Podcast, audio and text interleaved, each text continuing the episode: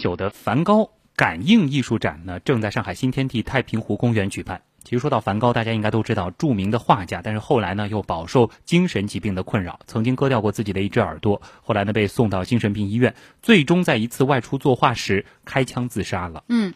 其实关于梵高自杀的原因啊，一直都是一个谜。很多人认为呢，他在自杀的时候并非是处于疯狂的状态，因为他的最后一幅作品《麦田鸭群》，包括之前的那一些作品，绝对是在清醒的状态下画出来的。但这一些画清晰的暗示了梵高的死亡。从一幅画看出一个人的心理状态，这其实也是心理诊疗当中一个比较常用的方法。那么，心理医生究竟是如何从画出？画中看出问题的，哎，我们的绘画又是如何出卖了我们内心和思想呢？有关这些问题，我们的编辑叶星辰采访了国家心理咨询师职业培训专家讲师张华，听听张华是怎么说的。张老师您好，呃，你好，星辰。呃，这个绘画治疗，想问一下，在心理诊疗当中，它算是一种常用的手段吗？呃，确确实实要说常用嘛，反正很多时候呢，呃，很多的心理学家会用。因为图画心理治疗，它本来就是一种协助自己做表达的一种工具。我们利用图画来把我们每一个人内心深处的这样一种潜意识来表达出来。呃，我们通常理解啊，可能就是说我给你一个主题或者一些元素，然后你可以随意组合、随意画出来，然后心理医生或者治疗师他可以从你画的里面解读出你的一些心理问题，是这个意思吗？对。可能从一些画家或者说这个美学家的眼中，他首先欣赏的是它的美。嗯，可能在心理学的眼中，我们首先看到的是这个画是怎么表达、怎么沟通的啊，其实才是美学的含义。因为所有的艺术作品当中，它都会有这样一种内心世界的一种投射，也只有这样一种有内心世界投射的一种作品，可能才是有血有肉、更加完整的作品。所以，这种图画它有一种心理学的投射技术存在，就它把人内心的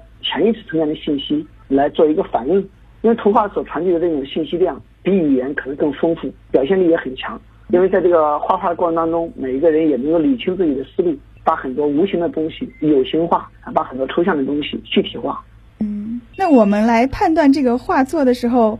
是根据什么来判断呢？是构图、色彩，还是某些东西画的特别大、特别小？呃，你刚才说的这些可能都在里面。它这里面考察的并不是一个人的画画技术，嗯啊，他会从很多角度去分析一个画。在这种画的过程当中，我们会从这样一些角度来做一些分析啊。比如说，首先我们从画画的大小，一幅画它的画面非常大，可能在心理学里面，我们说有些时候可能会反映出一个人呀，他有一种攻击性的倾向，呃，内心深处无力感，所以在他表现这幅画的时候，他就会采取一种防御的方式，所以他画面画的非常大。比方有些人把画面画的非常小，比如说画到占这个纸张的八分之一、九分之一，甚至更小，啊，表现出这个人啊对自我的一种认同感和评价感非常低，比如说内心很缺乏安全感啊、退缩啊，或者情绪低落啊等等。嗯，这个是某一个东西特别大、特别小，还是说整幅画占的纸张的比例特别大、特别小？都是。你比方说，我们一般情况下，我们画一幅画会占到这个画面的比例的，比如说三分之二啊。呃，有些人他会画的非常满，甚至满都不够，还要画到这个纸边上。好像这个所有的画面都被他被切断，有些人画的非常小，明明这张纸很大，他画了这张纸不足九分之一甚至，但也可能在这张画当中，明明他是主角是画人，但他把人画的比例特别小，这两种情况都有，这是从画面的大小上，另外从画面的位置上也是可以反映的啊，比如说一个人画一幅画，一般情况下我们会画在中间，对不对？不管是上下还是左右，这样一种平衡处在中间，这也是比较普遍的一种情况。但是有一些人呢，比如说他画的画，他特别强调一定要画在正中间，他一定要对折一下啊，把这个画面两边对称的不得了。这可能也反映出这个人没有安全感，他在人际上特别需要达到一种平衡。你看他让左边、右边或者上边、下边特别对称，他一定要平衡到一切，追求到这样一种完美，那也可能是他内心不安全的一种表现。那有些人呢，他可能会把这个画面画的特别靠上部分，那往往我们会说这个人可能表明他内心有较高的这种理想抱负。但有些人呢会画的特别靠下，可能反映出这个人有一种匮乏感，比如说悲观主义啊，情绪相对低落啊，等等。那还有呢，就是比如我们在画这个画的时候，用笔的力度，呃，比如说你一般情况下我们铿锵有力的一种用笔，表示这个人思维比较敏捷啊，比较自信啊，果断。但是当你画这个画的时候特别用力，那可能代表你特别自信，特别有能量，但也有可能过了，代表你什么神经紧张啊，啊，做事特别有攻击性啊，啊，脾气特别暴躁啊。那比方也有人画的特别轻，嗯，可能代表你犹豫不决啊，害怕呀，有一种畏缩感啊。嗯，那么画的内容有没有讲究？画的内容也有讲究，比如说画树干，嗯，来表达什么；画树叶来表达什么；比如说树上有没有果实来表达什么。那包括线条是长线条、短线条啊，比如说颜色用红色啊，用暗色啊，包括画画的过程，它都是有一些表达。嗯，这个是有一一对应吗？比如说有果是代表什么，或者没有代表什么，还是说根据具体的情况来看？大体呢，我们会有一种对应的说法，但是呢，我们不建议说完全去一一对应，更多的是什么呢？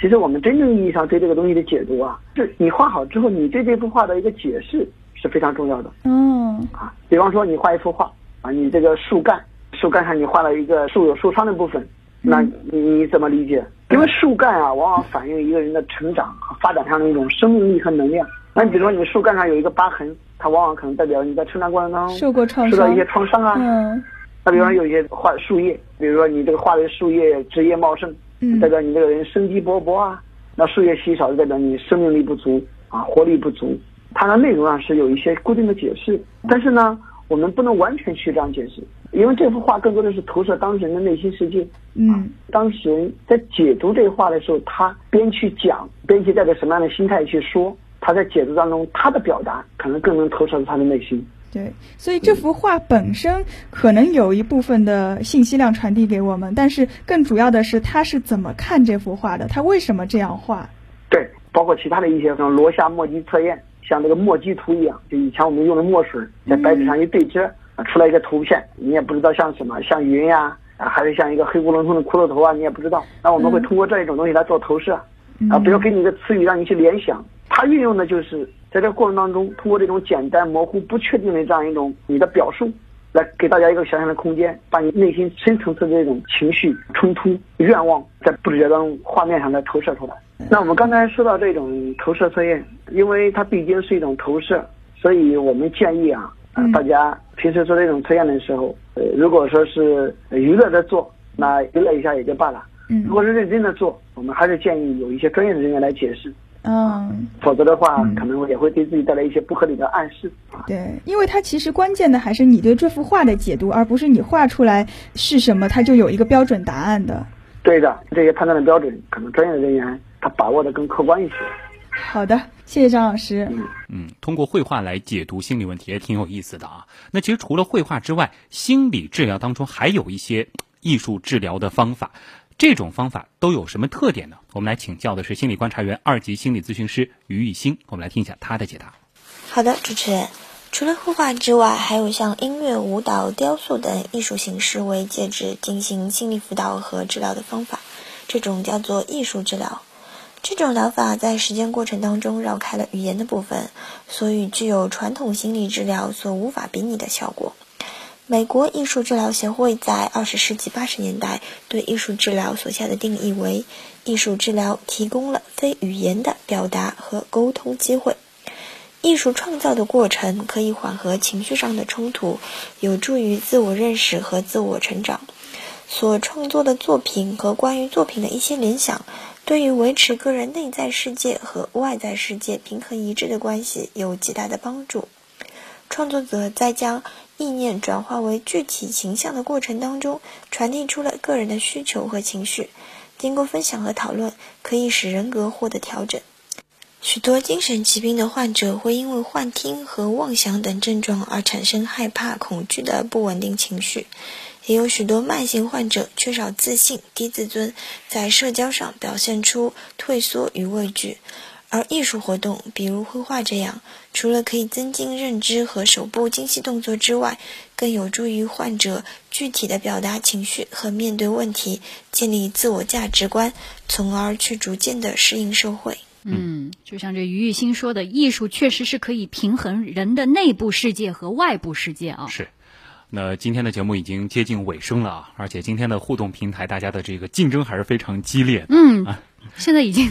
达到了白热化了。对，呃，因为离这个二十一点的这个活动截止时间呢，还有那么几分钟啊，大家加油加油，非常踊跃的在发言。对，我们也请乐奇来盘点一下吧，因为今天大家的留言其实是非常有质量的啊。嗯，抓紧时间给大家读一些最新的留言啊。好，网友麦麦麦子说说现在微信太夸张了，我之前结婚登记的时候就是用微信预约的哇，现在我还用手机微信来看这个公交车实时进站的情况啊，查公积金，以后感觉再也离不开了啊。网友还有网友思思也说到，我用的是 Windows 版本，这个这个微信网页版啊，不仅可以聊天，还可以接收这个公众账号的推送。现在几乎是手机和平板同时在用了。嗯，网友知足常乐说呢，科技时代有时候感觉微信用起来确实很方便，但是高速发展网络科技时代幕后存在的个人安全隐私，大家还是要很注意的。嗯，那还有网友提到了，呃，我们之前说的就是今年的九月三号会放假，那他说了，这个九月三号放假，说明。要告诉我们的就是谨记历史，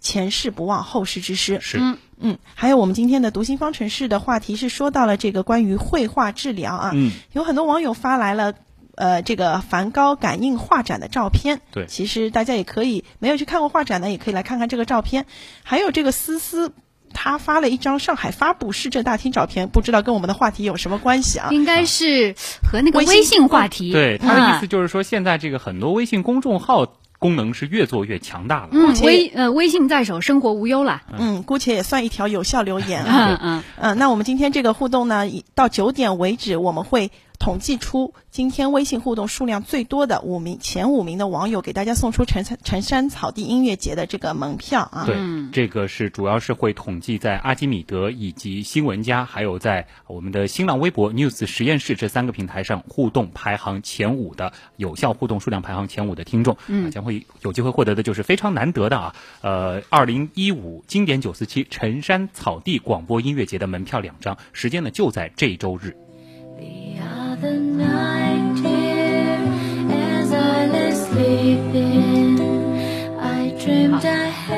其实说到今天这个读心的话题啊，说到这个艺术啊，艺术其实呃很像灵魂的一盏明灯，其实是可以救赎人类的灵魂的啊。所以呢，节目结束的时候，我们也送出张靓颖演唱的这首《You Are My Sunshine》，你就是我的阳光。那今天的